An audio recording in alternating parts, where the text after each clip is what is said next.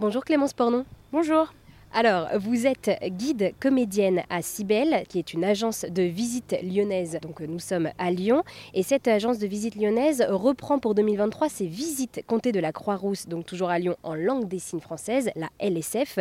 Et d'ailleurs, c'est précisément une des visites qui plaît le plus à Cybelle, qui s'appelle Jérôme ou la révolte d'un canut, que vous avez adapté donc avec cette langue de signes française à l'aide d'un comédien. On va en parler. Et pour commencer, donc là, nous sommes actuellement euh, dans le quartier euh, de la Croix-Rousse. Nous sommes à côté de ce gros caillou. Nous sommes sur ce plateau principal de ce quartier de la Croix-Rousse à Lyon. C'est un quartier inscrit dans l'histoire et semblable à un petit village. Et pour commencer, est-ce que vous pourriez d'abord nous présenter Jérôme, s'il vous plaît, et cette histoire des canuts oui, alors Jérôme, euh, c'est un personnage fictif qu'on a inventé, mais qui est, euh, on pourrait dire, entre guillemets, un canut typique pour euh, raconter la, vie quotidienne et les combats des canuts, donc des tisseurs de soie au 19e siècle.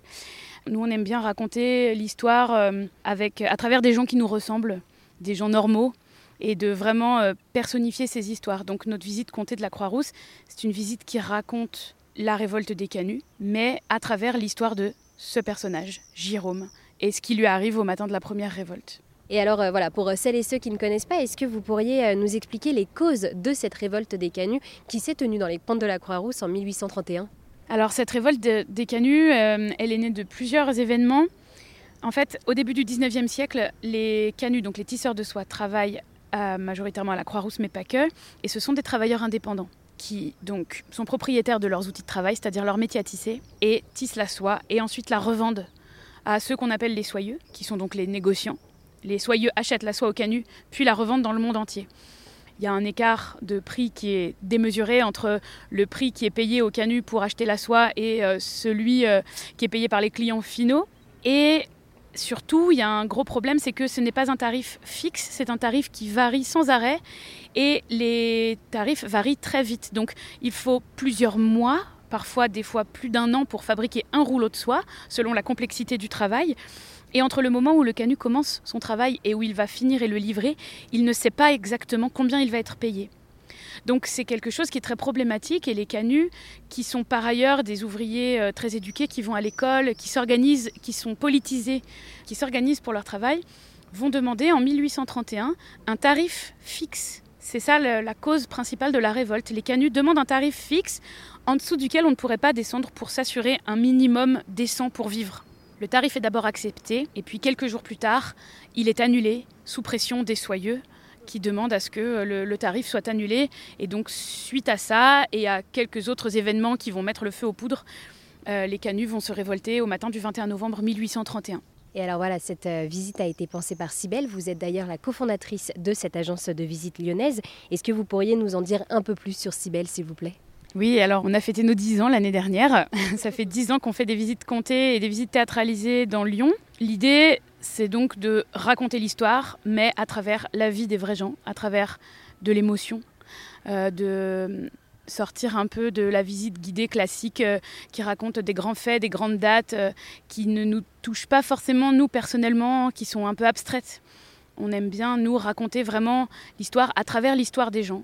Et donc on fait des visites, alors soit théâtralisées dans lesquelles on incarne des personnages d'autres époques, sans costume, mais avec tout le jeu d'actrices et d'acteurs, soit des visites comptées dans lesquelles là on est, nous, euh, guides plus conteuses que comédiennes, et on raconte une histoire qui est toujours une histoire fictive, mais toujours inspirée de faits réels.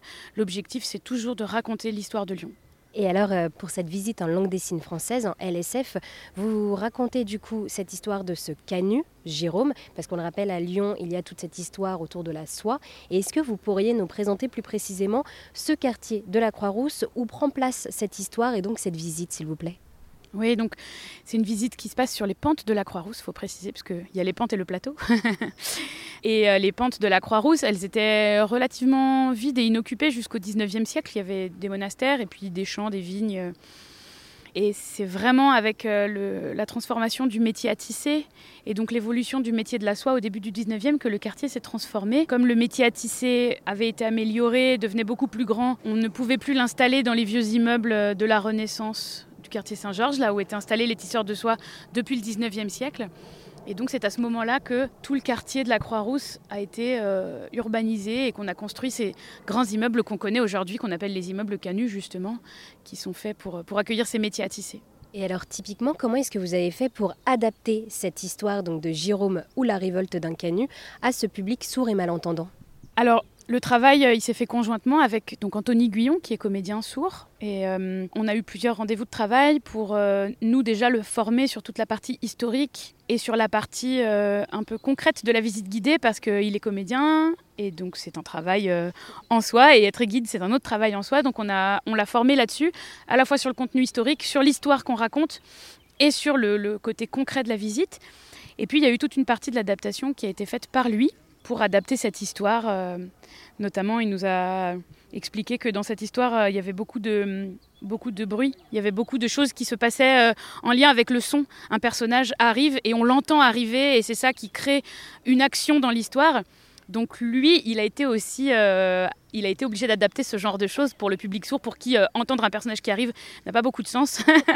et donc il a, il a fait ce travail d'adaptation là aussi. Et alors pourquoi avoir décidé de choisir typiquement cette euh, visite pour l'adapter en langue des signes euh, française, puisqu'avec Sibelle, vous proposez d'autres visites à travers Lyon je pense qu'on a choisi celle-là, euh, d'une part parce qu'elle est assez accessible à tout type de public, je veux dire tout type d'âge. Elle est accessible à partir de 10 ans, donc ça permet aussi aux gens de venir avec des enfants éventuellement, ou des, ou des jeunes, des ados. Et puis parce que la visite des pentes de la Croix-Rousse, c'est quand même toujours quelque chose qui, qui plaît bien. Mais il faut bien se dire que ce n'est qu'un début et qu'on a choisi celle-là pour commencer, mais l'idée c'était d'en avoir plusieurs. Fallait juste qu'on commence quelque part. Euh, et, c'est vrai qu'alors, comme c'est un comédien donc qui signe ses mots, il est possible d'avoir aussi cette interaction entre les visiteurs et le guide. Alors, donc chez Cybelle, on ne cherche pas forcément la participation active du public dans le sens faire quelque chose, dire quelque chose. Pour nous, l'objectif, c'est que le public réussisse à se projeter dans l'histoire qu'on leur raconte et que le public puisse s'identifier au personnage dont on parle. C'est une forme de participation, c'est imaginer euh, qu'on est dans l'histoire, qu'on est à ce moment-là, c'est vivre les émotions en même temps que le personnage. C'est cette participation-là qu'on cherche et qui est hyper importante pour nous.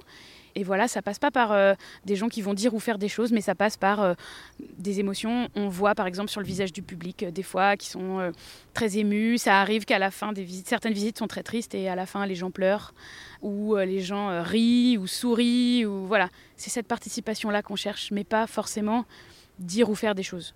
Eh bien, merci beaucoup Clémence de nous avoir euh, présenté Cybelle, euh, donc cette agence de visite lyonnaise qui propose des visites en langue des signes françaises pour découvrir l'histoire des canuts dans les pentes de la Croix-Rousse à Lyon. Merci à vous.